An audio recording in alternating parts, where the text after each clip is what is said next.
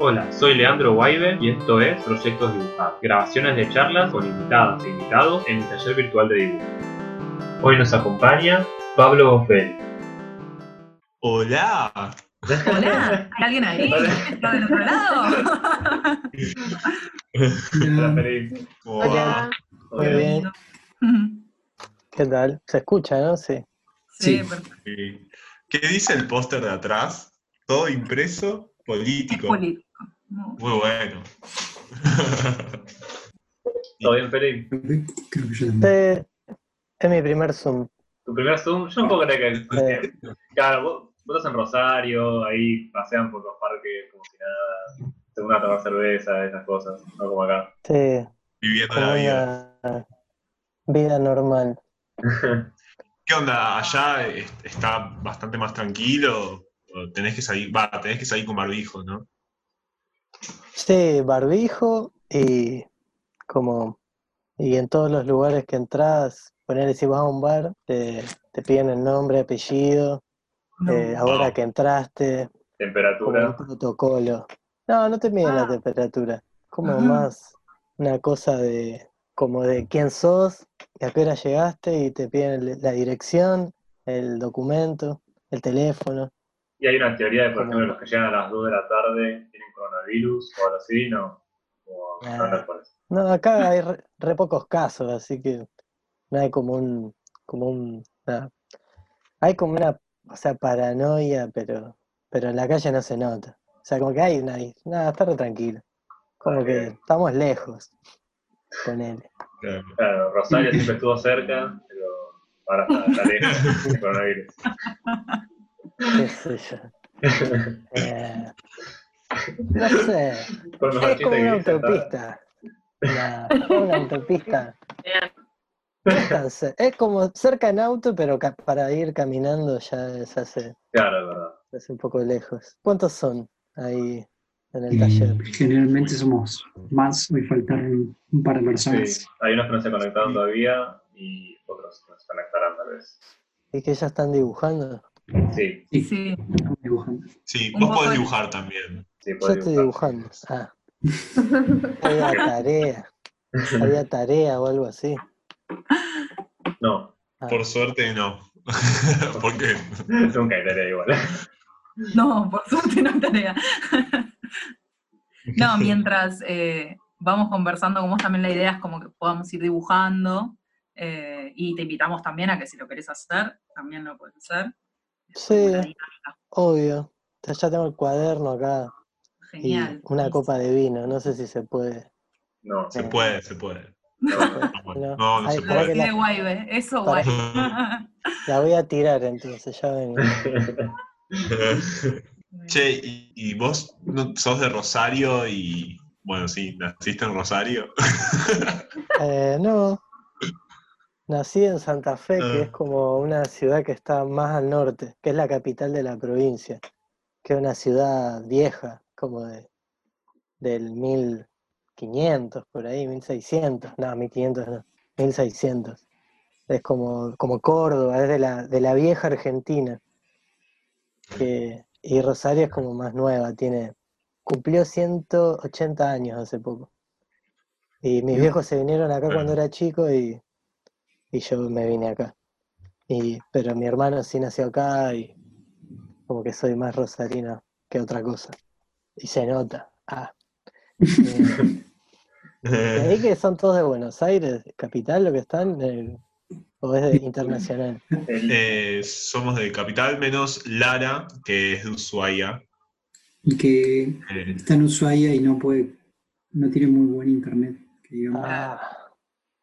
Entonces, está ahí, pero está con nosotros, aunque no, no se ve y no se escucha. Confiamos que Ah. está también dibujando y aprovechando. Capitalismo.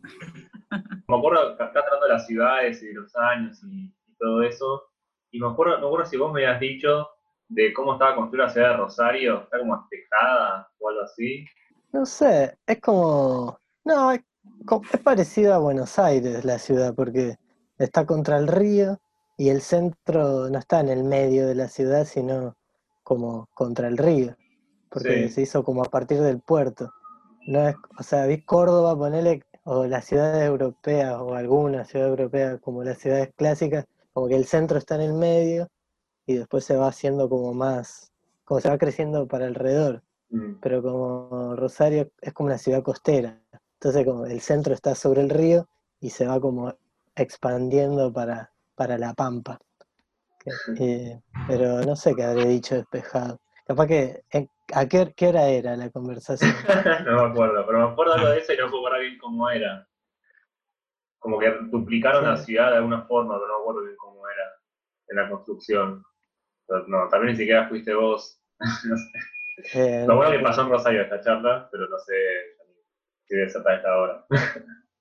No me acuerdo. ¿Qué- qué- o sea, es un concepto que no me acuerdo. Igual la podemos inventar y desarrollar ahora, que puede ser. Yo tengo un recuerdo que yo nunca fui a Rosario, Muy pero me habían dicho, no sé quién me lo dijo, como que en Rosario toman mate con té, ¿puede ser? ¿O estoy re flasheando? Estoy diciendo Eh. cualquier cosa. Toman mate y le ponen tipo un saco de té ahí en- entre la bombilla y. Hay gente que hace cualquier cosa. Si te vas a Corrientes, lo toman en, en sobre un pomelo, cortan un, pam- un pomelo a la mitad Claro, claro. y es como un tereré. Y después yo tenía una amiga misionera que tomaba tereré de vino, o sea, que era como ya una Uh. cosa como directamente del cerebro. Como Sí, No muy recomendable. sí, el cerebro y, y el intestino me parece, ¿no? Sí. Sí. Igual lo Sí. hacía cuando iba a la escuela. Y en misiones hace calor, qué sé yo. No sé si conocen algún misionero, pero son, son picantes. Nada, ni idea. Un amigo uruguayo le ponía café al mate. Ah, O Sí, sea, una eso locura. yo, yo escuché también. Sí. Yo también escuché eso. como. Eso lo hago. Sí, está bueno. Café. ¿Sos uruguaya, muy Dai? bien. El instantáneo. No. Sí, sí, ese. Es como cafeína, mateína, ahí, ATR, Sí, sí, sí. Sí, para ¿no? adelante. Che, y a mí hay algo que me da mucha curiosidad de las cosas que haces. eh, que, bueno, Lean nos había dicho que, que vos eh, sos arquitecto, Sí. recibido. y, No, no y- recibido. Ah, ¿en no recibido. No. Ah, pensé que sí. abandoné. Bueno, Ah, Entonces no conozco ningún Ah, arquitecto. bueno. pero ¿qué, qué nació? O sea, ¿qué amor nació primero? ¿El de la arquitectura o el de hacer dibujos este, con algún gag o un chiste? Este, creo yo que primero el de, el de los chistes, porque no sé, porque por ahí de chico dibujabas cosas para, no sé, boludear. Pero por ahí no, primero empezaste a dibujar arquitectura y después lo otro, o no sé, o al mismo tiempo quizás. No, o sea, en la escuela dibujaba muchos edificios y muchas ciudades, porque me gustaba mucho, no sé, Akira o Evangelion, eh, o sea, como anime, eh, Robotech o Macros, y como que todos esos, esos dibujos, como que tenían, me, me encantaban las naves, las construcciones, las ciudades medio fantasiosas, eh, los edificios, y como que dibujaba, dibu- claro, el cyberpunk a morir, eh, Blade Runner, eh, Mad Max, y dibujaba mucho ciudades, o sea, como que no dibujaba ninguna ciudad, pero dibujaba como ciudades inventadas, y como que empecé a mirar como edificios que me gustaban mucho, que me hacían acordar Evangelion, ponele, y después como que obviamente cuando tuve que elegir una carrera, eh, yo hice una técnica, soy técnico electrónico, mi único título. Y entonces me, me anoté en ingeniería civil y arquitectura.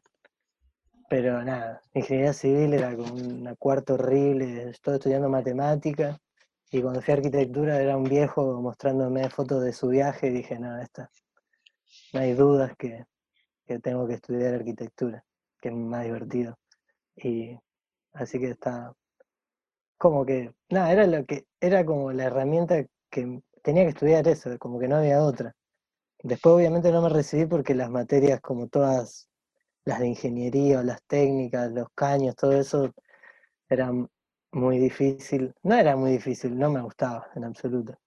Pero como que ap- aprendí como a, a poder dibujar bien las ciudades. y los edificios y dibujarlos como con precisión y, y además eh, historia de la arquitectura está muy buena también porque nada, porque aprendés que los edificios no son, la forma de los edificios no es caprichosa, sino que tiene que ver con un contexto histórico, con un contexto político, un contexto geográfico. Eh, entonces empezás como a ver que la forma de las cosas muchas veces no es caprichosa, sino que, que tiene que ver con, con una crítica también a lo que está pasando. Entonces por eso me gustó ahora. Después me di cuenta que me gustaba la arquitectura. Y trabajo de arquitecto ahora, pero, pero sin título. No- aviso después que me pagan, que no soy recibido, eh, por las dudas. Nada. Bueno, sí. Sí, hace un par de días salió un libro eh, de la arquitectura del anime. No me acuerdo. Ah, Creo Sí, que vi algo así. Pero sí, es increíble. O sea, Increíble. Katsuhiro Tomo, pues Miyazaki, todo, va, hay miles, pero, pero es- ¿El libro de quién es? Es como una compilación. Eh, ahí, ahí lo busco porque Yo vi algo, pero no me acuerdo ahora también de ese libro, de quién es o, o qué, o qué es. una plataforma que se llama Wall.com. Y que editaron un libro de, de un libro de arquitectura y urbanismo eh, de Akira, Ghost in the Shell, Evangelion y, y otros animes. Así. Sí, es que, es que, bueno, Moebius también. Moebius como que influenció mucho a todos, a- al anime, así, en general también. Como, Sí.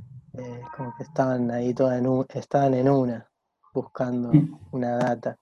Es que sí, es la ciencia ficción, yo soy muy fan de la ciencia ficción también.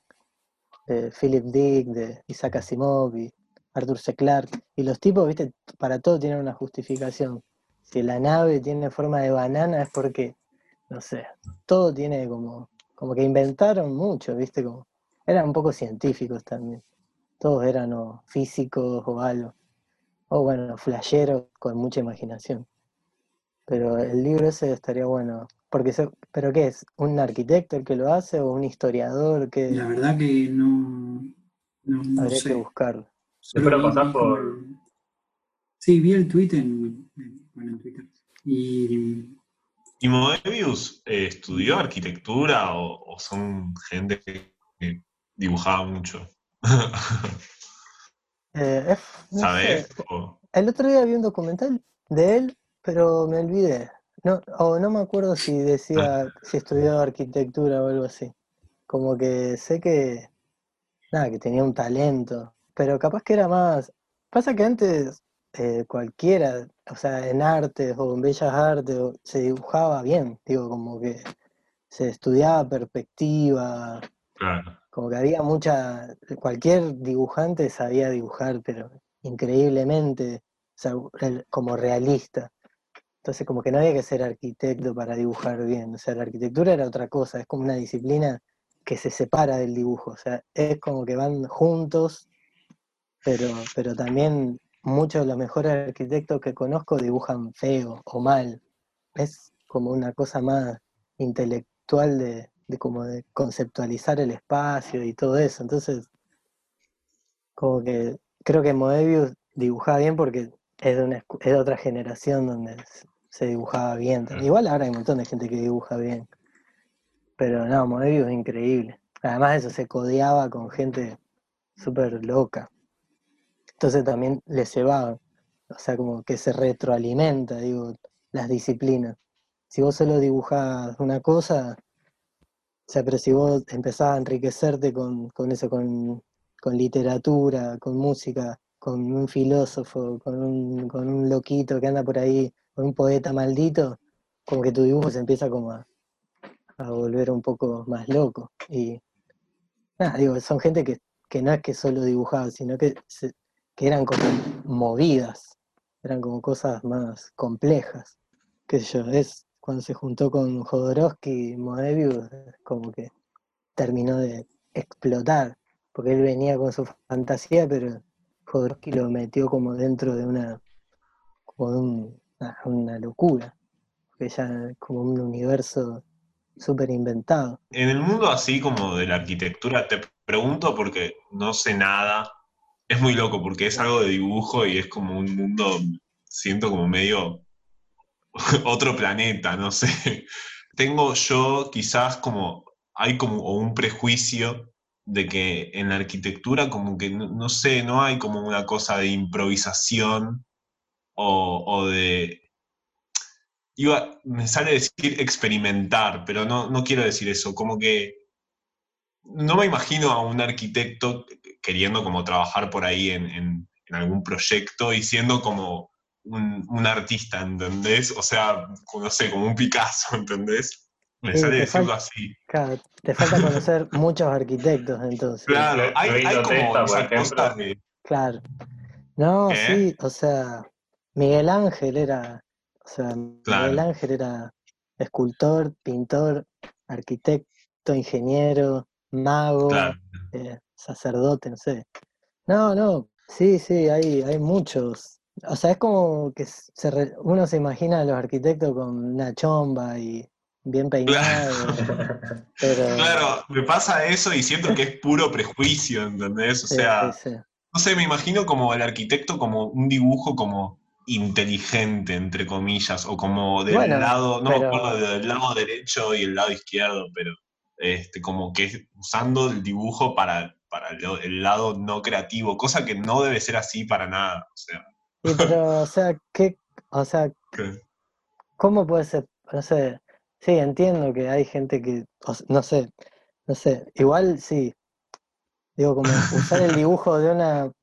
O sea, como yo siempre, por lo menos, bueno, capaz que porque soy arquitecto, digo, como que no puedo separar el dibujo de la razón y de querer meterle una idea. O sea, cuando vos querés hacer una, una viñeta, estás usando un montón de data y de información, no estás como tirando líneas y que eh, o sea, no, no, no hay ningún dibujo tan inconsciente. O sea, hay gente que sí, obviamente, hay artistas que, que trabajan con eso, pero a la vez toman una decisión de decir voy a ser inconsciente y voy a dibujar lo primero que se me venga. Pero bueno, así hay arquitectos que trabajan. Frank Gehry, no sé si lo conocen, es un arquitecto muy conocido que hizo el, el Museo de Bilbao, sí. el Guggenheim de Bilbao, hizo otros edificios. Claro, el loco hace unos mamarrachos, pero Sí. que son horripilantes, y después los puede construir, o sea, es como...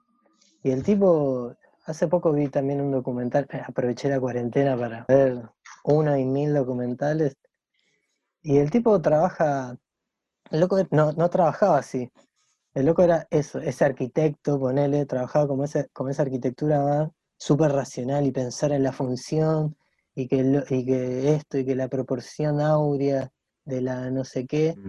Y empezó terapia, o sea, bueno, no sé si. Sí, y sacó, el psicólogo le ayudó a como a, a sal- a sacar toda una cosa que tenía reprimida adentro, que era algo más, que bueno, obviamente que tiene que ver con el inconsciente y todo eso. El tipo empezó como a, a dejar de hacer arquitectura para otros y empezó a hacer arquitectura para él. Empezó como a sacar todos esos mamarrachos que él por ahí los escondía y empezó a trabajar solo con eso. Eh, si quieren buscar Frank Gehry, es G-E-H-R-Y, creo. Eh, o algo así. Ah, ahí lo noto. eh, y, es, y la arquitectura, los dibujos son unos mamarrachos increíbles. Y la- después las obras son una locura, o sea, eh, hace como toda una forma, obvio que después vienen 700 ingenieros para poder descifrar todos los mamarrachos que hace. Pero, pero se, el loco, las obras vos las ves y decís, ah, esto es una nave espacial, esto la hizo la NASA. Pero el dibujo que generó ese edificio es un mamarracho del tipo. No fue que, que hicieron una maqueta a partir de una de un sistema de, como una esclusa de viento que con la aerodinámica generaron una forma increíble, sino que el tipo estaba, dijo, estaba pensando y dibujando, hizo un mamarracho, ma- pero literalmente, si los buscan, son literalmente mamarrachos. Yo no sé cómo hago acá para compartir pantalla, es mi primer Zoom, pero es increíble los dibujos del tipo y cómo cuando vos ves la obra construida es tal cual. O sea, es- o sea no es obviamente literal, pero, pero se, se nota lo que el tipo quería lo que el tipo quería hacer. Después, bueno, está Le Corbusier, que es más conocido, que es francés, medio suizo. Y el tipo era cubista, era un cubista. Pintaba, o sea, fue como uno de los, de los pintores del cubismo que, que a la vez hacía arquitectura inspirada en el cubismo. O sea. Después está la Bauhaus, que también es como una cosa medio donde se fusionaba arquitectura, diseño, música, teatro. No, está todo relacionado. Pasa que bueno, como todo siempre hay, hay, hay gente que, que es más dogmática, que, que no se mezcla. Entonces vos ves como el, está, viste, el, el abogado que, que está atrás del escritorio y después hay abogado que está ahí más metido, no sé, buscando cosas, luchando, no sé. O el Che Guevara, que era médico y, y se fue a, a, a ver enfermos en Latinoamérica y terminó en una revolución. Digo, como que depende mucho de- del espíritu de cada uno. O sea, no, el no hay que encasillar, ¿eh? ¿Cómo, El cómo? camino Claro, que cada uno.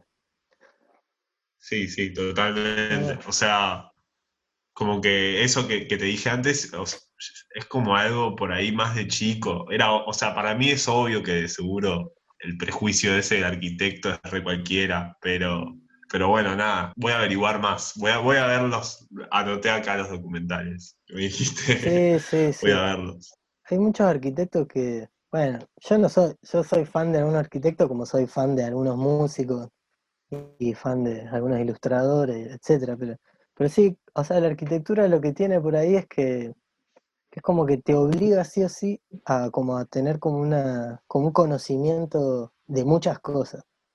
No, no es que Claro. podés saber solo de arquitectura.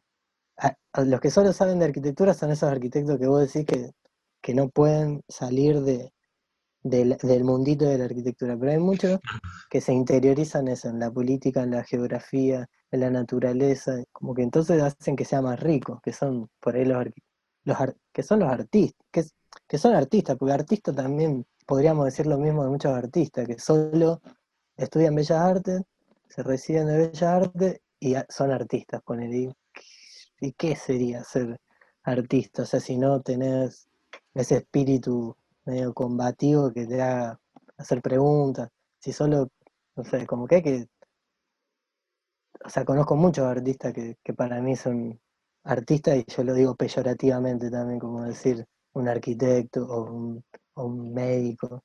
Como que la facultad no te condiciona, te da un título, pero no te habilita a hacer lo que, no te habilita, creo, a hacer algo. No es como que te dice, listo, ya soy artista y tengo las manos iluminadas porque me recibí y todo lo que toco ahora es increíble y yo soy un artista que, nada, qué sé yo. Me parece que eso viene, o se nace o se hace, o no es vivo. O es cuando, o, o nacés con eso, o cuando te morís la gente dice, ah, pero mira, es como, este al final era, como, no sé, igual estamos diciendo cualquier cosa. Y bueno, pero un taller, está todo bien. Como que estamos todos dibujando, es como un podcast. Ah, bueno, que hable Leandro ahora que el profesor. Yo te hago la pregunta a vos ahora. Sí, vamos a ser invitado, así que Ah, está bien. mucho. Eso, lo que está atrás son todas las pinturas tuyas. Una- las de abajo sí, las de arriba son impresiones. son o sea, impresiones. Sí, es una pared nueva que estoy usando. También no la usaba mucho, así que está medio.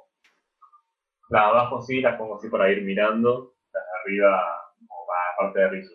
Pues probablemente saque Ah. todas las impresiones y las ponga solo de esta pared. Vos estás ahí en tu taller. Sí, tengo la rizo acá y eso. Sí. Muy bueno. Ojalá pueda ir a conocerlo pronto. sí. Que cuando leí una mala noticia el otro día que esto es como, como 2021, no sé, viste todas esas cosas que no, ah, Sí. no hablemos de eso, no hablemos de, del, del futuro. También, eh, por lo menos yo vi que vos en tu perfil de Instagram eh, haces collage, además de los dibujos de edificios y más arquitectónicos, digamos. ¿Cómo es que, te si puedes decir, cómo es que te surge una idea de hacer un collage o, o qué es lo que buscas a la hora de hacer uno? Y siempre como que trato de, como de adquirir herramientas, de no limitarme como a una sola cosa. Si bien como que todo sería la imagen, como el resultado final, ponele. Pero bueno, como que cuando digo, cuando decimos imagen puede ser una foto, un dibujo, una pintura, un collage. Y la verdad no sé cuándo empecé a hacer collage. Hace mucho, pero pero fue, supongo que de ver a alguien que hacía collage, como que yo soy muy copión, como que como que veo a alguien que está haciendo algo que, nunca había visto y es como yo quiero ver si lo puedo hacer, es como nada, como cuando sos chico y veo un juguete nuevo y lo querés, como creo que soy- es medio parecido, como vi a alguien que me encantó lo que hizo, y digo, bueno, a ver si me sale. Obviamente no, trato de no hacerlo como una réplica exacta porque se va a notar y me parece que eso no está bueno, pero, pero sí como que trato de hacer mis cosas con la técnica, es como una cuestión de técnica, ¿no? Tanto de... Como que me gusta eso, me gusta como decir, probar como los materiales, porque es como que el collage me, me permite hacer cosas que el dibujo por ahí no me permite. Como que, el dibu- como que hay cosas que puedo, que, que se pueden dibujar más fáciles, pero qué sé yo, a la hora, el collage permite como, nada, colores, colores, formas, es como capaz que la línea desaparece. Entonces me gusta como a veces ir y venir del dibujo, de la pintura, del collage para... Es como que siento que una enriquece la otra, a la otra. Y también como que el collage lo que me gusta es que yo tengo una caja, no la tengo acá porque la tengo en el taller, porque acá se puede ir al taller. ah. Y tengo una caja que es como un tupper grande, lleno de papeles que voy recortando de revistas que encuentro en la calle, que no sé, cualquier cosa. Entonces me gusta porque son colores que por ahí no, o viste Photoshop a veces cuando uno está y busca un color es como que tener todos los colores. Entonces a veces es difícil elegir los colores porque, nada, tenés tanto que es como decir, nada, como puedes estar cuatro días buscando un color hasta que lo encontrás, si es que lo encontrás. Entonces el collage lo que tiene es que, nada, hay un papelito rojo y después me pongo a ver y, no tengo un rojo, porque cada papelito es como que hay 700 rojos, porque es como uno más naranja, uno más amarillo, uno más azulado. Entonces como que nada, como que se empiezan a, a mezclar mucho. Y nada, me gusta, no me acuerdo cómo arranqué. También, o hay muchos arquitectos que usan collage para hacer, para presentar los proyectos. Y creo que empecé un poco haciendo collage para la facultad, eh, para mostrar algunos proyectos.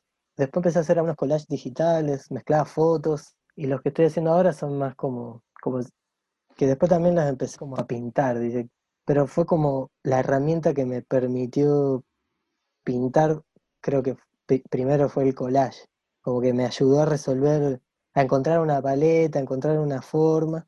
Entonces después empecé creo que a en vez de hacer un collage, lo dibu- dibuj- como que dibujaba como ese collage y lo, y lo pintaba. Es como, nada, siento que capaz que cuando tenga 70 años y llego, voy a encontrar como un equilibrio entre pintura, dibujo, collage. Pero ahora es como un quilombo, un despelote.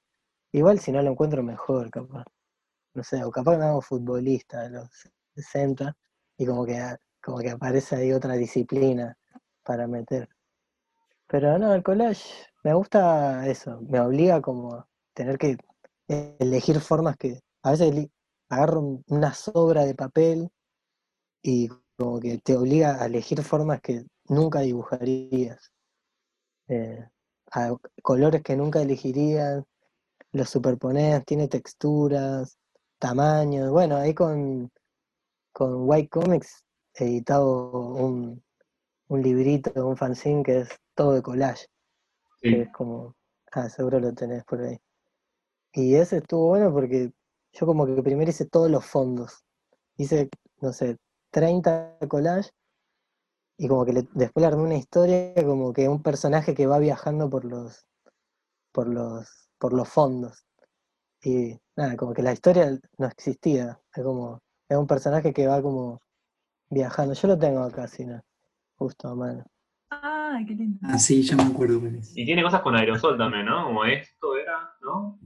¿Puede ser? No, es un, es un papel que. No, por eso te digo, así hay papeles que los hice yo, que como que, que pedazos de papel que fui haciendo con aerosol, y después cosas que le, primero hice los fondos. No, es como un, un super mega mix de técnicas, es como. Hay un millón de herramientas aplicadas. Y después, o sea, el final de todo, se, escaneé todos los fondos y después con, en la computadora le agregué los personajes con dibujándolos a mano. No, a mano, quiero decir con, con una Wacom. Y fui agregando cosas, moviendo, cambiando algunos colores. Y nada, fue un laburo súper experimental que, que se pudo editar, porque todavía hay gente buena en el planeta Ah, que ve, ve, ve cosas lindas donde, donde otros ven caos.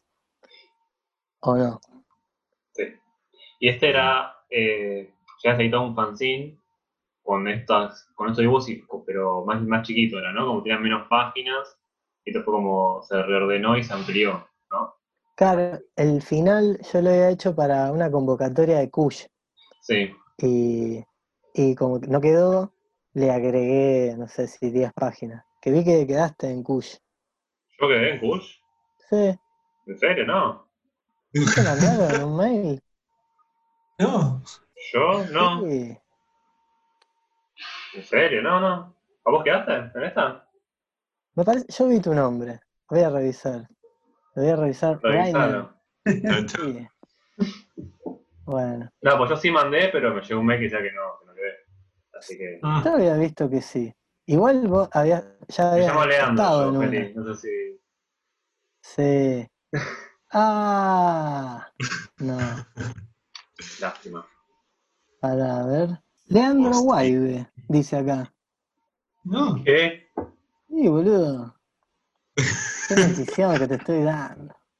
Me- Leandro Guaibe, dice Llegó un acá. mail de eso, ¿dónde es que se verá? Te lo reenvío. Acá, por vivo. favor. Sí, boludo. Esto va a aparecer en el reenvío. podcast. Esto aparece, por favor. A ver. ¿Vos sos Leandro Guaibe o no? sí. Ah, encima creo que me Está llegó como que no quedé y lo borré, así que otra vez. No, boludo, estás en la lista. So, so in the list selected. Eh, ahí te lo reenvío. Bueno, Para Leandro El Guaibe. Toma, enviar. Enviado. Qué bueno, quedó registrado este momento. es gracioso. Y no sé qué hice con ese Sí. mail, entonces, pues yo medio que lo borré aparte. Yo lo que vi, esa lista. Yo, sí, porque además te pide que mandes cosas. Qué gracioso, bueno. ¿Lo estás viendo? Sí, Está en la lista, está tu nombre, ¿o no? sí, está mi nombre. Al- casi el, el- por- debe estar por orden- alfabético y está ahí casi al, al penúltimo está tu nombre. Bueno.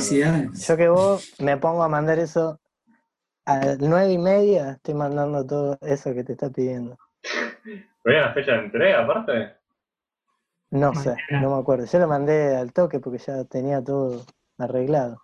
Qué gracioso. Perdón que estemos hablando de esto, pero No, no, ¿sobre qué es? Eh, ¿Vieron la Push, la antología esa chiquitita que les presté unas veces? ah, sí. Eso, para eso. Uh, qué bien. Qué bueno. Felicitaciones, Lea. Sí. También me un mail que decía que no quedé, che. Bueno, pero ¿y esa lista qué es? y es como que quedaste, yo me supuestamente. Ese Sí, bueno, Zodiac por eso. ahí. Yo cuando vi eso dije, ah, mira, Lea, porque vos ya habías estado en esa, ¿o no? No, en esa no estuve. ¿Vos estuviste en esa, no que subirla, Yo no. el mail. Eh, ah, este mail es hace 15 días. Bueno, bueno dale, contesto. Bueno, gracias, Feli, por la noticia. Perdón por la, No, no, la eh, de pasar. Voy a mandar un mail preguntando igual, pues yo pensé que no había quedado, pues no, yo. Sí, sí, averiguó bien porque, Mm, nada, yo cuando vi, es tu nombre, es, ¿viste? Me parecía. Tenías razón. Mirá. Yo no, no sabía que que era como que, que- o sea, yo pensé que ellos elegían, o sea, sí, ellos eligen a quién publicar, pero vos Sí, no, no esto es sabía como que uno una- podía mandar. Como Esto medio era un una concurso. antología. Sí, Sí, es una, convocatoria abierta. Cada tanto sacan una convocatoria abierta que vos podés mandar. Sí, todos los años. Sí, casi. sí, bastante. Sí, igual el anterior hace bastante, me parece. Yo mandé algo Sí, es verdad. y vivía en la otra Yo el casa. así que anterior no hace, mandé. hace cuatro años. Yo no mandé la última vez. Lo empecé a dibujar y, y me caí en el camino. Bueno, ojalá que, Ojalá que que no se sí. hayan arrepentido. Claro, o tal vez después se arrepintieron y mandaron No. Eh, Bueno, no sé, sigue el taller. Sigue el ¿Y taller. qué están dibujando? ¿Qué están dibujando ahora la gente? Eh, Como que es más, es más como algo eh, libre, cada uno hace, no hay como una consigna. eh, Claro. este, es más como libre, cada uno hace lo que quiere mientras. Algunos siguen por ahí proyectos que, que están haciendo hace tiempo y otros, eh, no sé, dibujan cualquier cosa. Vos en la cuarentena, ¿qué onda? Estás, va, bueno, estás en Rosario, es distinto, pero, pero estás dibujando mucho, estás dibujando menos, tenés momentos. estuve los primeros dos meses, porque acá como que la cuarentena estricta duró dos meses. Como que el primer mes estuve como al palo, así como vacación, era como tiempo libre, el que nunca tengo, para, y dibujé un montón. Y el segundo mes fue como un poco más, ya como, nada, me aburrí.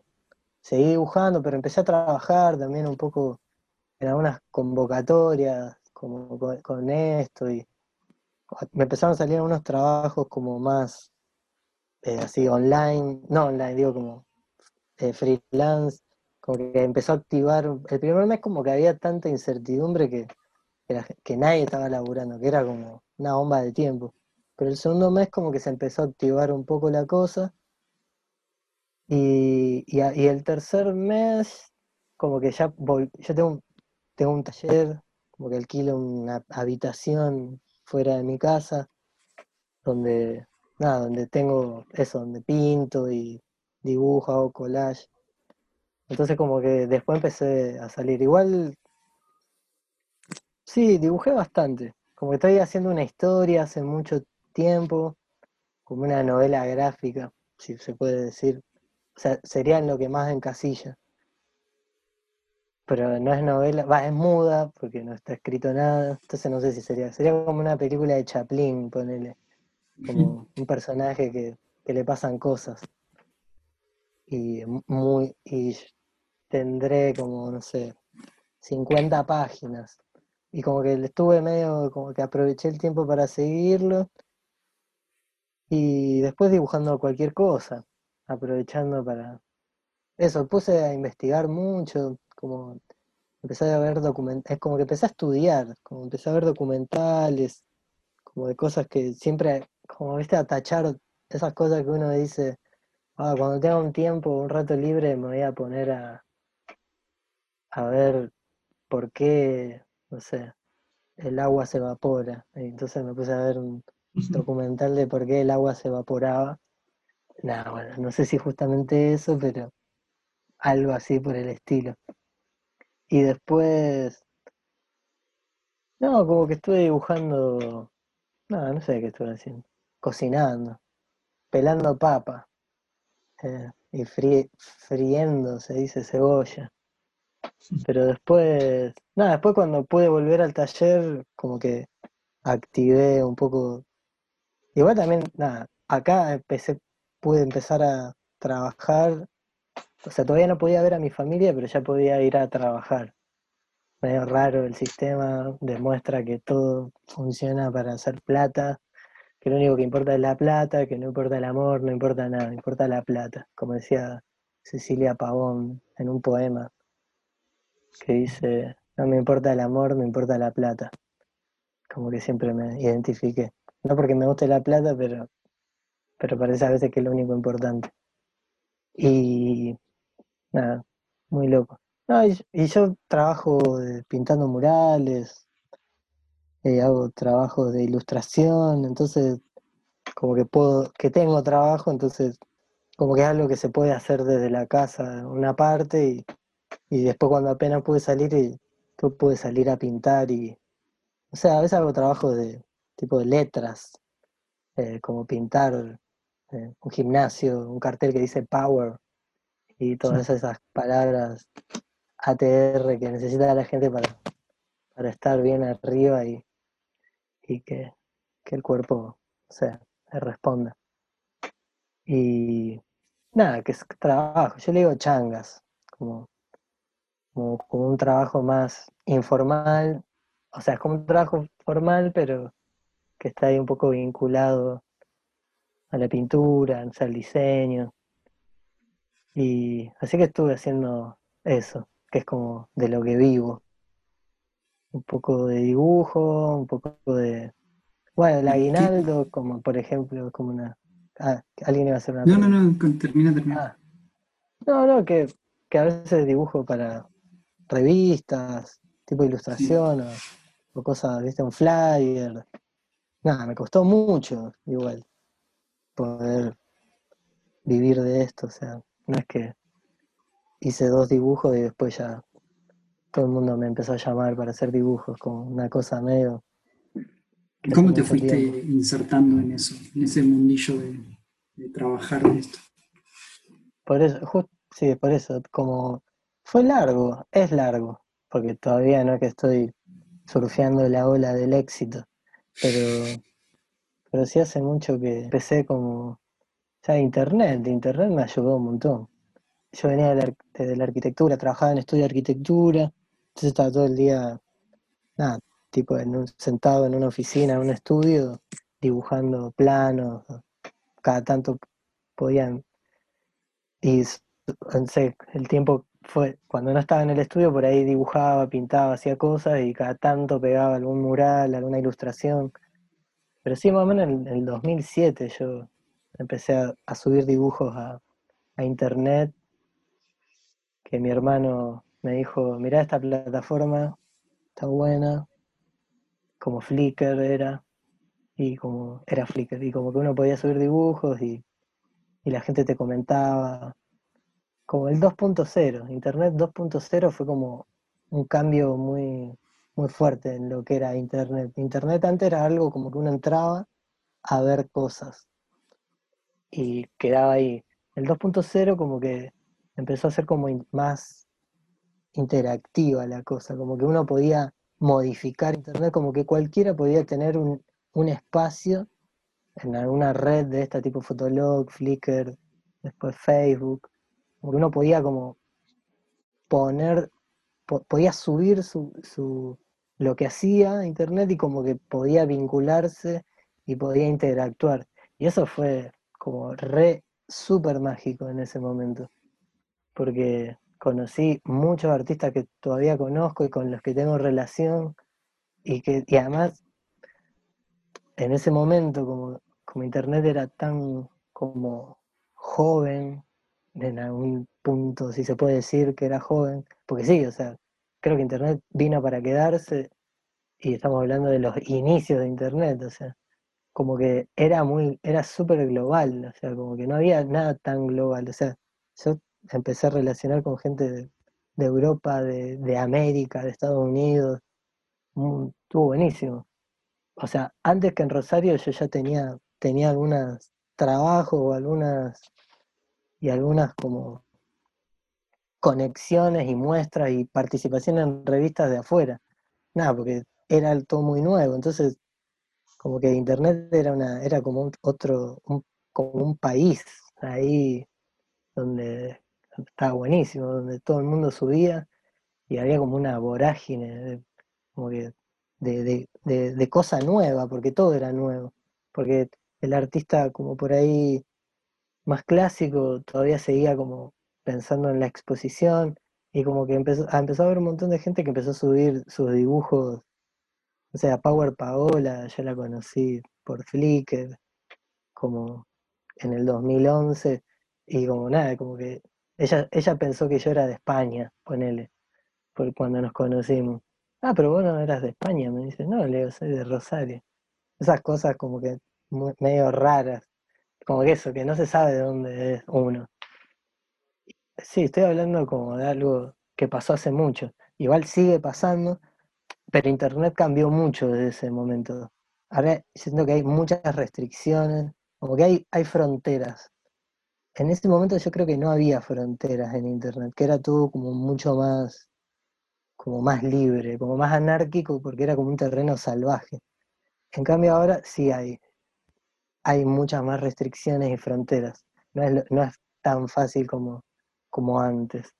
Pero bueno, yo creo que Internet me ayudó mucho a, como a poder mostrar mi trabajo y, y después, bueno, obviamente, sí, sí, Internet, a Internet le debo todo. Ah, pero sí, porque como yo no venía ni del arte ni del diseño, como que yo subía dibujos, cualquier cosa subía, porque no tenía trabajo de ilustración.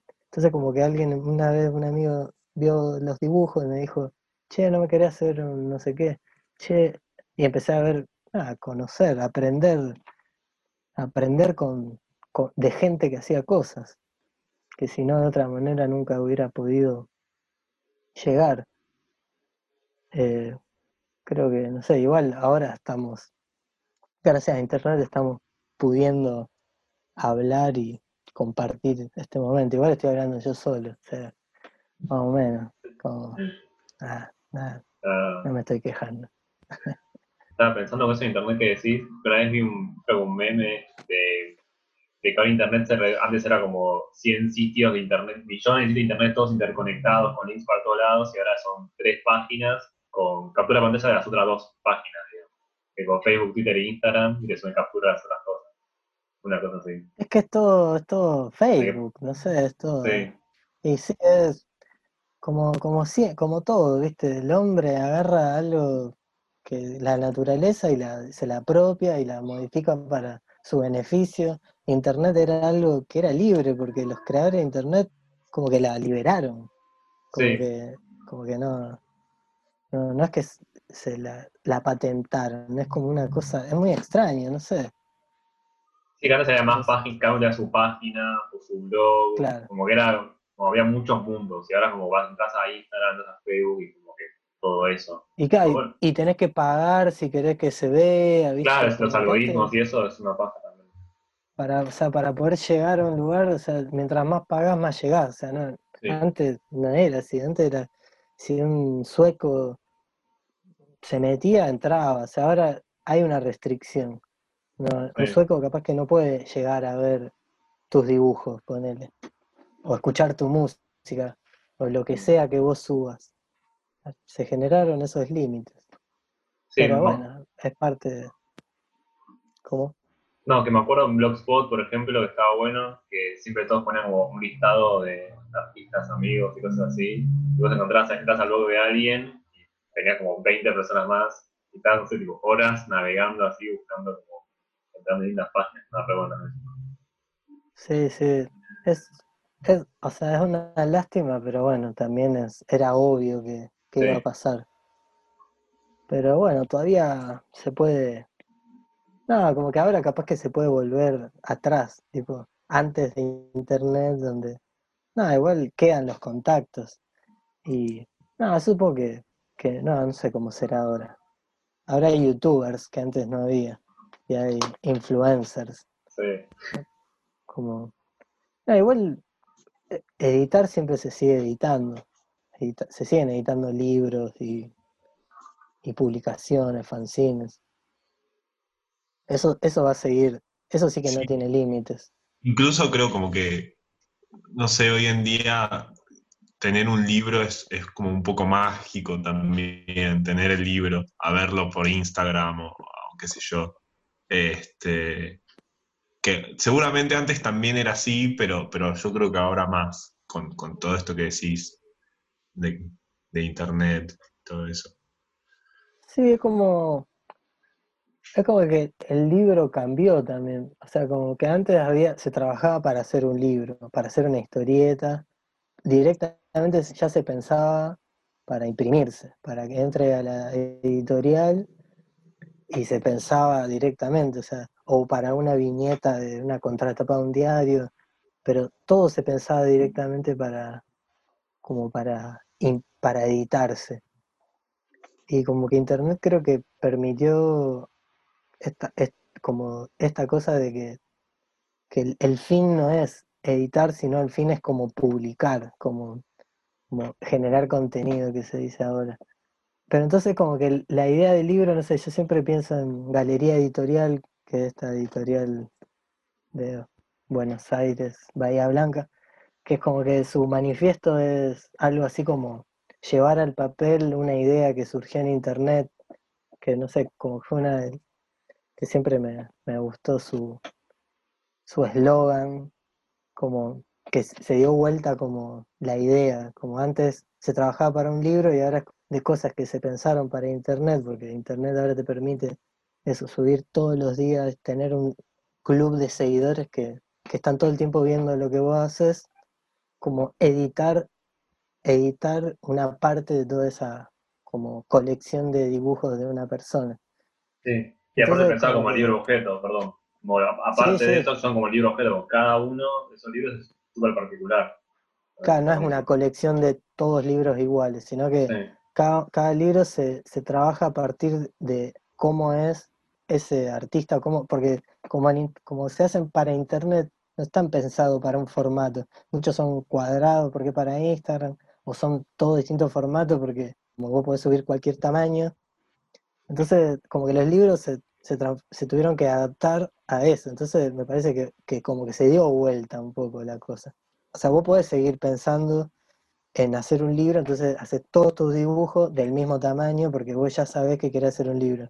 Pero también está la posibilidad de liberarse de eso y hacer dibujos de cualquier tamaño, que es lo que me pasó con estos chicos de Galería Editorial, que yo tenía mil dibujos y tuvimos que ponernos, nos juntamos, nos pusimos de acuerdo y dijimos, bueno, a ver, de estos mil dibujos elijamos 100 y se armó un- una composición a partir de, de esos dibujos que estaban todos publicados en distintos lugares, en distintos formatos, y entonces el libro se transformó en una especie de, como de contenedor, de contenedor de, una información que estaba como materializada en, en internet, si, si es que se puede decir que esté algo materializado. Eh, y después eh, lo que cuan- a la hora de hacer el libro es como que tuvimos que pensar cómo hacer que eso esté contenido en forma de libro. Y, es, y, la, y lo único que hice fue la tapa. Lo demás ya estaba todo dibujado. La tapa fue lo único que, que hice como para poder contener a todos esos dibujos. Ahí se ve el libro. Sí, y tiene la particularidad que da toda la vuelta a la tapa. Empieza desde acá y hace así, gira todo por acá y sigue por acá atrás también. Sí, es como un bucle, Ah, no, muy bueno. Está buenísimo. como una Sí. cinta que da, que da toda la vuelta. Es que era como, hay que hacerle la tapa a esto, que es como un caos.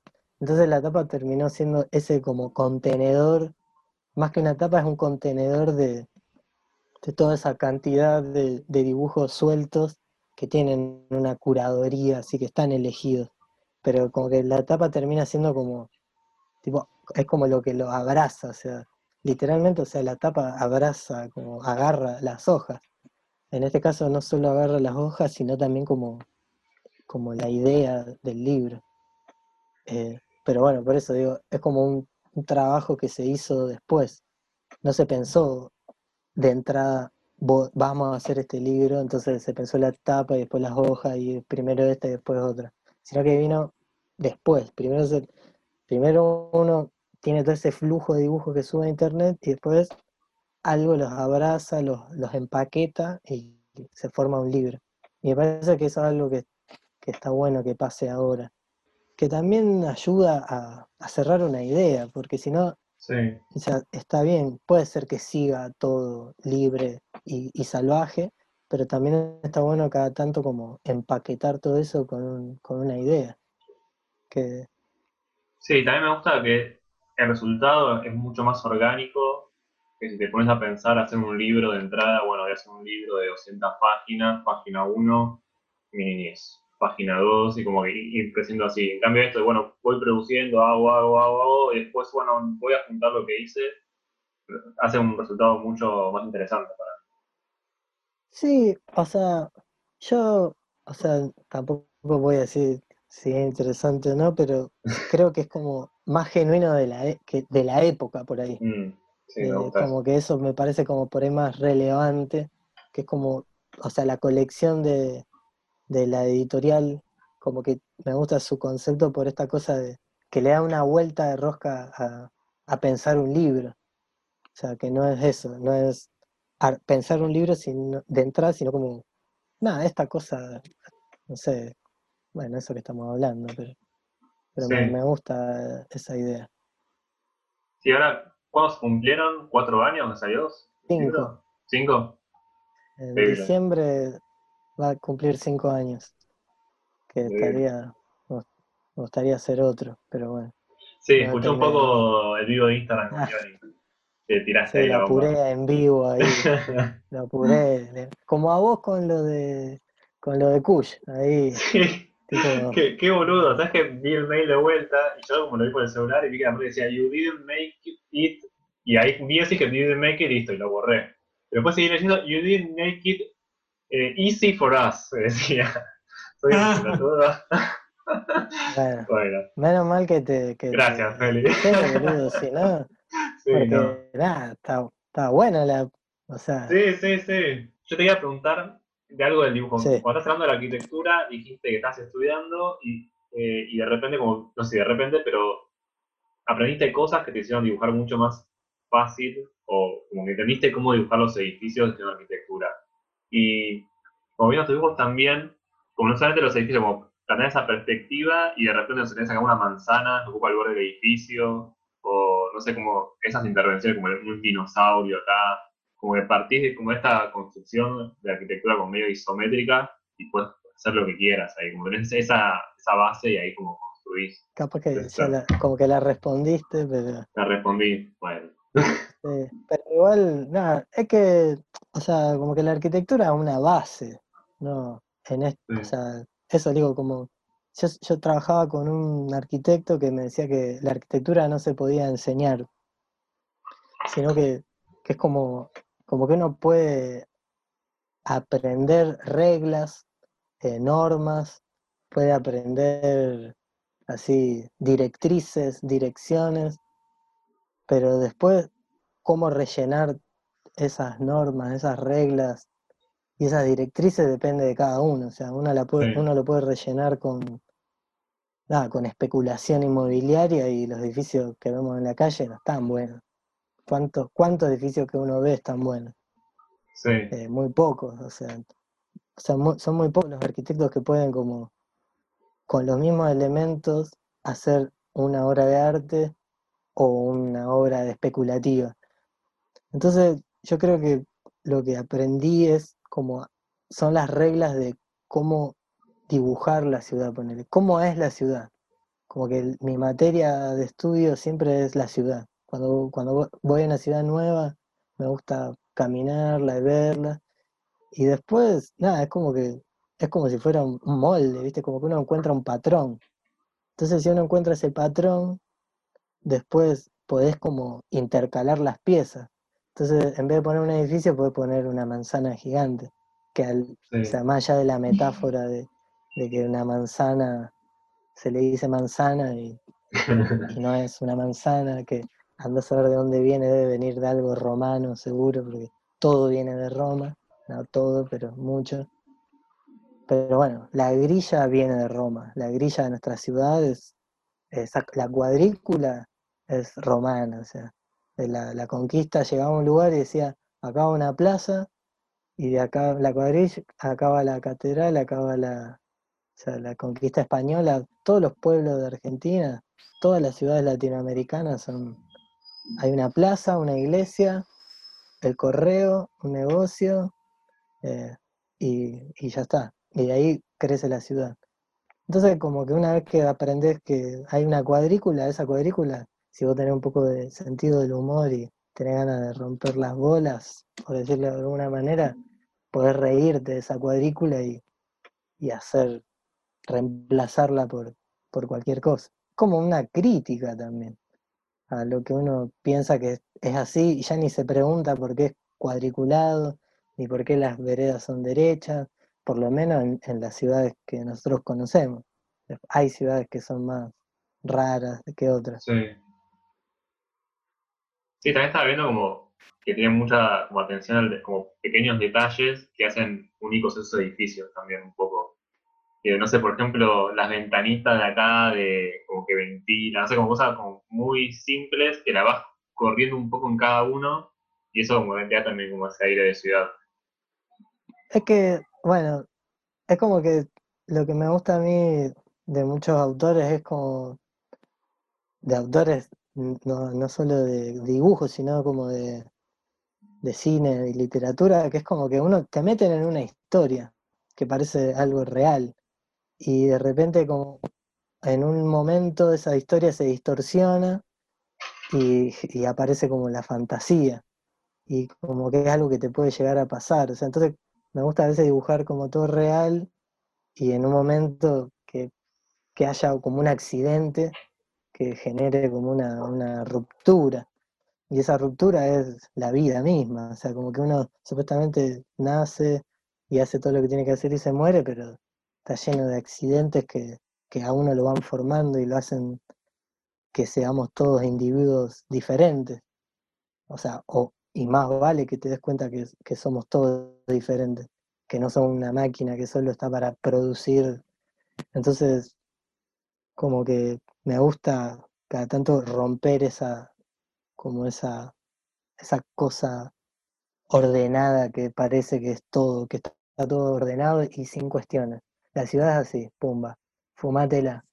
Cada tanto está bueno como poder romperla y el dibujo me ayuda a romperla. Porque, o sea, si bien ya está rota, como que el dibujo te ayuda como a editar la realidad un poco y, y dibujarla a tu manera. O sea, que parezca que está todo bien, todo ordenado, todo en isométrico, todo una cosa al lado de la otra, como tiene que ser, los edificios ventilan, pero hay una, un dinosaurio en el medio y bueno, y no sé, ¿qué crees que te diga? No sé, como que apareció y ya está. Y hay que fumártelo. No sé. Sí. como- Y estaba buscando un poco este, Fiebre, que es como ya directamente como la parte más como fantástica toda junta, ¿no? Como tiene un poco toda es- esa lógica de, no sé si se va a ver con una, una pantalla, pues, de unos no, colores muy grandes, no se ve nada, ¿no? Un error de imprenta que salió muy bien. Ah, ¿Es un error de imprenta en serio? no, no, yo no sabía cómo iba a salir. No se ve nada. cuando lo vi dije, uy, no, me van a matar. Dije. Yo pensé que se iban a enojar, boludo, cuando lo vi. Es una trompada, los ojos, no sé si no se puede ver nada. ¿Algunos lo conocen? Sí, Yo, yo lo ojeé, no, no lo tengo, pero lo ojeé y es tipo, tenés que verlo con los ojos eh, entrecerrados. pero, pero está bueno, me copa, me copa eso. Nah, bueno, fue como un experimento, o sea, como que eran todos dibujos en blanco y negro y les cambié los colores y... Nada, me ayudó mi hermano, que es diseñador. ¿Cómo? ¿En, en qué está impreso? ¿En qué? O sea, ¿con qué impresiones? Eh, no, es, es offset, es así, es a dos tintas de, de Ah, imprenta. Claro. ¿Esto es 100% Pero es la cian y combinación. 100% magenta? ¿no ¿Sería? Sí, sí, Ah. sí. Cian y magenta. Pero claro, con la combinación como que vibra y es como un efecto que Sí, sí, te parte los ojos. se pierde. Como que mi hermano es diseñador gráfico y en ese, cuando estaba haciendo eso vivíamos juntos y le pregunté, che, tirame dos colores. Y me tiró y, y bueno, y quedó esto que, que justo se llama fiebre, entonces tiene, tiene sentido. Entonces, Sí, como que una pesadilla. sí. Eh, esa fue como la primera vez que hice como unas páginas de, de 16 páginas seguidas. Que igual la tuve que romper con la paleta, pero más o menos había como una historia. Que es una historia que no, que no tiene sentido, pero que es como, es una pesadilla. Es como un- una persona que, que se duerme y sueña algo que no tiene sentido y, y se despierta y, y en vez de despertarse se despertó de, de un sueño, es como un, como una especie de, de Cuando bucle. dormís eh, con fiebre y soñás cosas con fiebre, que Sí, los sueños son como más.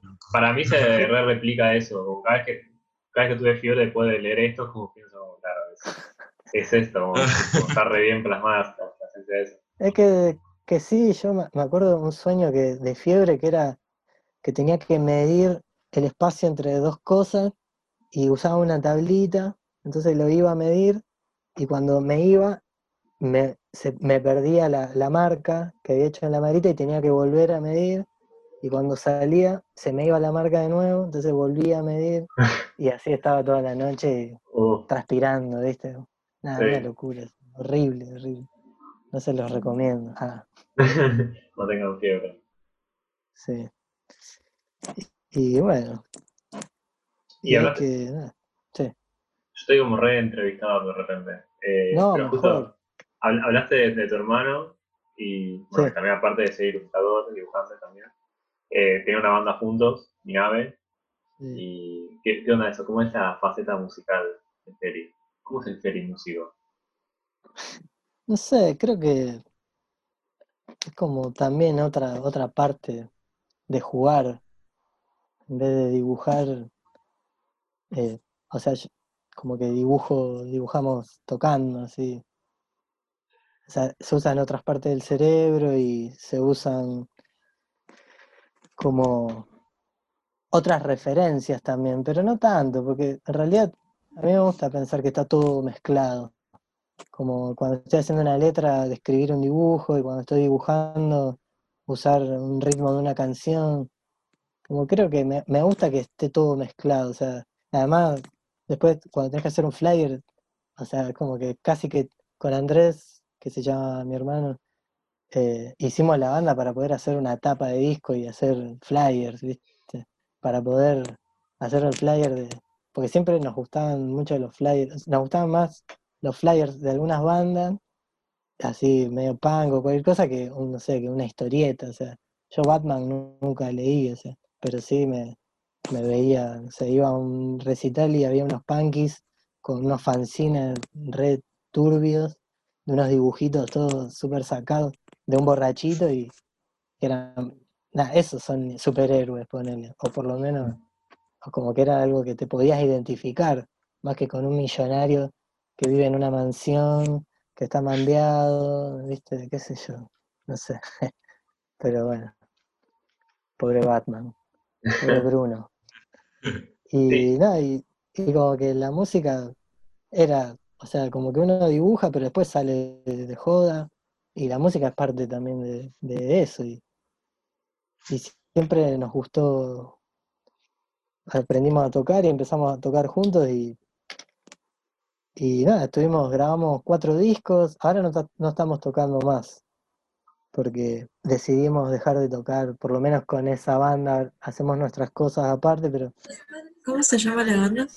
eh, mi nave, así, mi nave. Nada, y es como, o sea, yo siempre dibujo con música, o sea, la música es parte de mi vida, como, o sea, muchas veces me pongo a ver Tumblr con música y, y solo el escro- escroleo el Tumblr, que es como para mí la última plataforma eh, así más tóxica que hay, porque en Instagram hay mucha marca de ropa, mucha, mis, mis viejos, ¿viste? Como, ya, ¿viste? Como ya los griegos en la red social ya, ya está, ¿no? Sí, sí. Pero Tumblr es como que se puede ver cosa turbia ahí, como gente tóxica haciendo cosas, como entonces acá tanto investigo ahí, descubro, descubro cosas todavía. No sé si alguien ve Tumblr o sabe lo que es. Sí, igual aún Pero- así ahora Tumblr como, no sé quién lo compró, que no se puede subir contenido como de mayor Sí, 18 es años, verdad. como, como está más reducido también. Ah, sí, sí, te pide no permiso, pero antes, Sí, no sé, no, la Deep Web queda, no sé, pero antes era todo Deep Web. No, Sí. O sea, no existía la Deep Web, era todo. Pero bueno, pero sí. Y nada, y eso, como que la música, o sea, en la escuela tocaba y hago canciones, entonces, eh, no, me, como que es otra disciplina, pero, pero nada, yo primero empecé a hacer, antes de tener la banda, ya hacía flyers para algunos, para algunos, para algunas bandas de acá, le hacía o las tapas de los discos, y o viste, cosas en vivo para la banda. Entonces como que cuando empecé a tocar era, ah, vos tocás, tipo, como que entré a la música por el dibujo, por lo menos acá en Rosario. O sea, si bien tenía mis banditas de cover de Nirvana y cuando tenía 15, 16, eso era otra cosa, era como un deporte. En vez de ir a jugar al fútbol, ir a ensayar un rato. Y no, no sé, como hicimos cuatro discos que son bastante variados, también como hay como un estilo, pero es bastante heterogéneo también. Eh, medio como esta cosa de, pasar de la pintura al collage, dibujo, como también tratamos de, porque An- Andrés somos muy parecidos, como tratar de, de integrar muchas disciplinas para enriquecer la idea, que quién sabe cuál es la idea, pero... Y nada, y como que estábamos metiendo, viste, experimentando con la música también, para ver qué, qué, otra parte del cerebro se puede activar.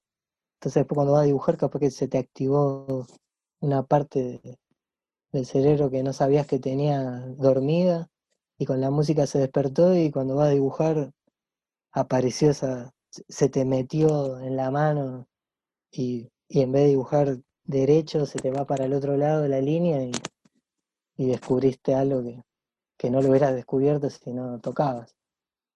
Pero como también cuando probabas un helado de un sabor de nuevo de helado que se debe activar otra parte del cerebro que también hace que, que también el dibujo se vaya para otro lado. Me gusta pensar que el dibujo es como una especie de sismógrafo, que lo que mide los temblores, Sí. como que, como que es algo súper sensible. Entonces cuando si vos estás medio, medio, nada, cualquier cosa, cualquier, o sea, como que vos tenés que tener como las antenas súper abiertas y como el espectro súper abierto y cualquier cosa tiene que influir. Me gusta que, que todo influya. Después, bueno, uno edita, pero que a la hora de estar dibujando porque sí, cuando estás haciendo, dibujando por dibujar, como que mientras, cosas, mientras más cosas afecten, mejor. Después uno edita, así, con- le mete la razón y la culpa y todo, cualquier cosa que haya, lo reprime y, y lo limpia, pero en algún momento como que todo tiene que afectar, me parece. O no, no sé, creo. Tampoco lo que estoy diciendo es una verdad absoluta. Solo estoy hablando de mí. Ah, diría Moria, Moria Kazan. Casi todas tus historietas son mudas y, Sí, y en la banda vos haces casi todas las letras, ¿no? O, o muchas de las son tuyas también. casi, ca- casi todas. O sea, algunas las hacemos con Andrés a medias y a veces robo fragmentos de algunas Ah, sí. novelas o historias. Sí, en el último hay uno de Úrsula Guin, ¿no? Sí. Y después de Pablo Kachatjian también, Ah, es- también. No, me encanta. Sí. que soy muy fan de Pablo a mí también me encanta. Ah, me encanta, me encanta como la estructura de sus historias, como, es como, siento que es un dibujo, Sí, es muy onírico también. escribir. Sí, no, es, es un viaje, es como, es un viaje, porque Sí. te perdés dentro de la estructura de su historia. Tenés que estar todo el tiempo prestando atención porque se va, se va. Hablé con él una vez, le dije que era muy fan y le dije que había, igual le pedí permiso para la letra de su Ah, canción. Y sí, las historias son mudas porque no sé qué escribir, la verdad. Soy un escritor frustrado, creo.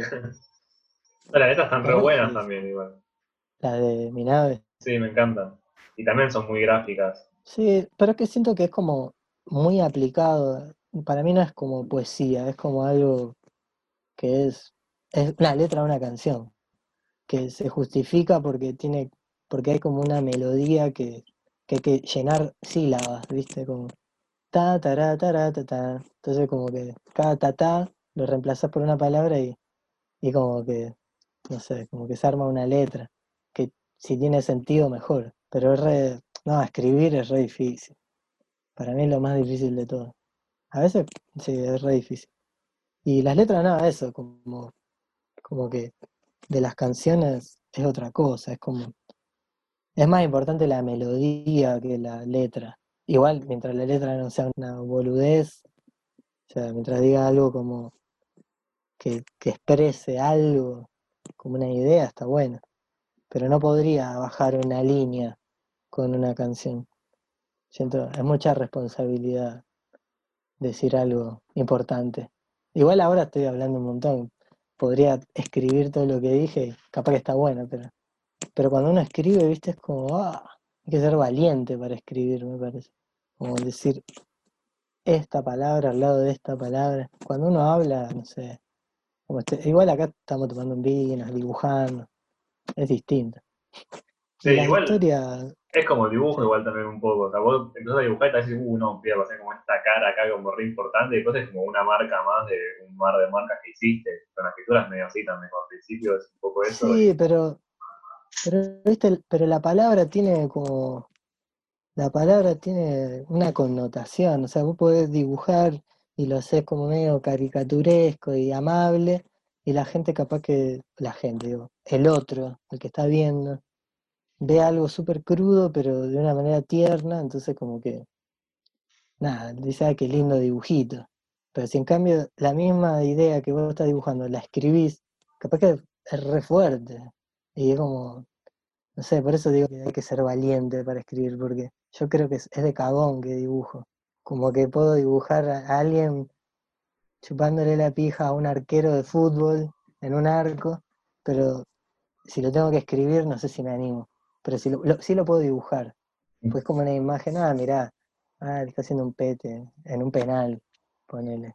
Como que, pero cuando tengo que escribir, igual lo estoy diciendo, pero cuando si lo tengo que escribir es No como, podrías. No podrías. Si, si- pudor, si este. Zoom hubiese sido escrito, no, no se puede. no, no, hubiera sido tipo, sí, hola, no, a veces, sí, no. Ahora que artistas o dibujantes eh, que te gusten, no sé, nacionales o internacionales, que, que puedas recomendar o data que tengas, que poco conocida quizás. Nada, seguro los conocen a todos. Y todos estamos en Instagram y todos seguimos a los mismos.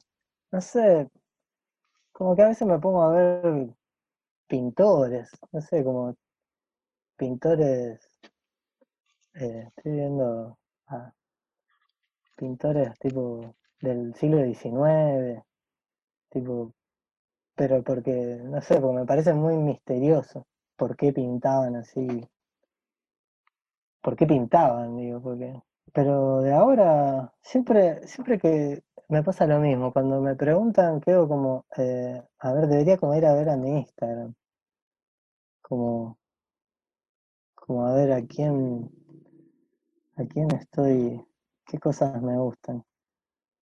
Pero sí, hay un montón de gente que, me gusta lo que hace. Puerto Dibujos, me gusta lo que hace. Dalia Desamor, que es una chica de acá de Rosario. Es difícil la pregunta porque como que siento que como estamos como en una comunidad que como que no sé si me gusta alguien puntual, sino como, como me gusta la movida. O no sé, sí, claro, la movida. Eso. Como me gusta ver que hay mucha gente como que está para el mismo lado. Como el otro día leí algo así como que, que alguien pensaba el arte no como un cantante solista, sino como un coro, que es, es un montón de gente, somos un montón que estamos haciendo cosas y no es que un individuo así aislado, sino que es eso, como que me gusta, me gusta lo, me gustan los que están haciendo, igual sí, quiénes son, me podrías preguntar, pero bueno, en este momento debería ir a mis me gustas. Ah, ah, me están esperando que busque mis me gustas. Ah, tengo el No, teléfono. no, tranqui, ¿eh? O sea, igual en- se entendió. O sea, sí. Eh, por ahí tenías a alguien que, que no conoce a nadie y que te gusta Los, mucho lo que hace. ah, Pero, no, es que pero capaz que, yo no sé, tampoco que tengo así, viste, un- una especie de, de, de- de bola de cristal donde descubro, viste, claro. ah, mira este autor y me lo guardo para mí, no, creo, sé bastante que me gusta lo que le gusta a todo el mundo. Igual siempre uno descubre algo, pero, eh, pero no, no tengo así como un, creo que, que eso, como que me gusta como lo que está pasando, me gusta. Pero no sé puntualmente, eh, o sea, como que me gustan un montón de, amigos lo que están dibujando. Y después hay, hay, gente, es como los clásicos, Kino, Kino siempre lo redescubro. Pero bueno, eso sí es como, estamos hablando de otro nivel, como algo. Además, viste, nada, como que veo muchos autores que, que envejecen mal, tipo Sendra, viste, que ahora que vos lo ves como decir, no, Sí, muy polémico. esto. Cambio, polémico, Kino- es terrible. Claro, en Sí. cambio Kino vos lo seguís viendo y sigue siendo actual, es como que no, Sí. no, no, no envejece. Como, y ahí te das cuenta cuando un autor es bueno, como, no, qué sé yo, no sé. Capaz que sí, sí. Es que siempre tuvo un pensamiento crítico, Kino, siento. Y Sendra no, por ejemplo. Nada, claro. Y es- eso es re loco. Sin ir más lejos, ahora eh, con los chicos yo doy clases de construcción de la ciudadanía y les compartí un dibujo de Kino. O sea, estábamos viendo el poder y fue compartirle una, una viñeta de Kino. Sí, es insuperable, porque el loco es muy universal. Yo de él, de él tomo mucho esta cosa que él, él decía que tiene muchos dibujos mudos, ¿viste? Que no, que no, no tienen texto. Y él decía como que él, él le gustaba el idioma universal de la imagen, que tiene un poder que, que, hace un dibujo y lo puede entender nosotros, pero también lo puede entender un chino, lo puede entender, hasta un extraterrestre lo puede entender, porque, lo, porque ve y ve la imagen, o sea, no está, no está tratando de entender el lenguaje, el, o sea, el idioma, porque no tiene idioma, el idioma del- de la imagen es superior, o sea, nos, nos atraviesa a todos, una situación. Entonces, eso me parece que Kino siempre, siempre vuelvo, como, como que del círculo se da vuelta y vuelvo a Kino. Y como que, nada, eso, le robo. No, no sé si le robo, pero me inspira mucho. ¿Y quién más? Bueno, Sendra ya no, cancelado. Ya me gustaba Yo Matías. Yo Matías me gustaba. Capaz que no lo puedo volver a leer más. Es que me, Sí. que me parece horrible ahora. Sí, a mí igual creo que yo me lo leía, pero me gustaba, no sé, como el dibujo. No sé si lo que decía o lo que pasaba alguna vez me gustó. Como, Sí, me, yo era un chico, yo era un chico, me gustaba eso, pero después no sé. Y a mí me acuerdo que me gustaba que no- nunca se veía la madre, pero bueno, sí, malísimo la viñeta que hizo ahora. eh, ¿Qué fue hoy que salió, no? Eso que hizo Sendro. sí, el viernes, creo, la semana pasada. Pero bueno. Tirando bardo en vivo. Sí, qué gana. Qué gana de joder. Ya está, retirate. ¿Quién no se retiró? Dijo, me estoy repitiendo, chao. Qué capo, boludo. Se fue, no dibujó más. Debe dibujar, pero le no le debe gustar lo que hace y. no- o sea, ya está, ¿viste? Se dio cuenta que, que capaz que, que estaba por convertirse en un viejo meado, como decía China 8 ahí. Espero poder retirarme a tiempo, o que todos nos retiremos a tiempo. Es re, debe ser re difícil. Preguntarte qué tenés en tu cartuchera, que creo que no lo preguntamos. Y si tenés cartuchera. Tengo, tengo tres cartucheras. Tengo una que es como, es como que tengo un lápiz, una reglita, una virome y una microfibra. Esta es como la de guerra, la de batalla, como a todos lados. Después tengo otra que no sé dónde está, que tengo como un poco más de cosas, una trincheta, goma. En esta no tengo goma, muy bien. Punto para mí. En otra tengo eso, como, es como con cierre. Y después tengo la de esa de los collages. Y después tengo como muchas. ¿Esto es cartuchera? No. Un tipo un vaso. No, Para, no para mí es válido. ¿Es válido? Bueno, Sí. eso tengo un montón.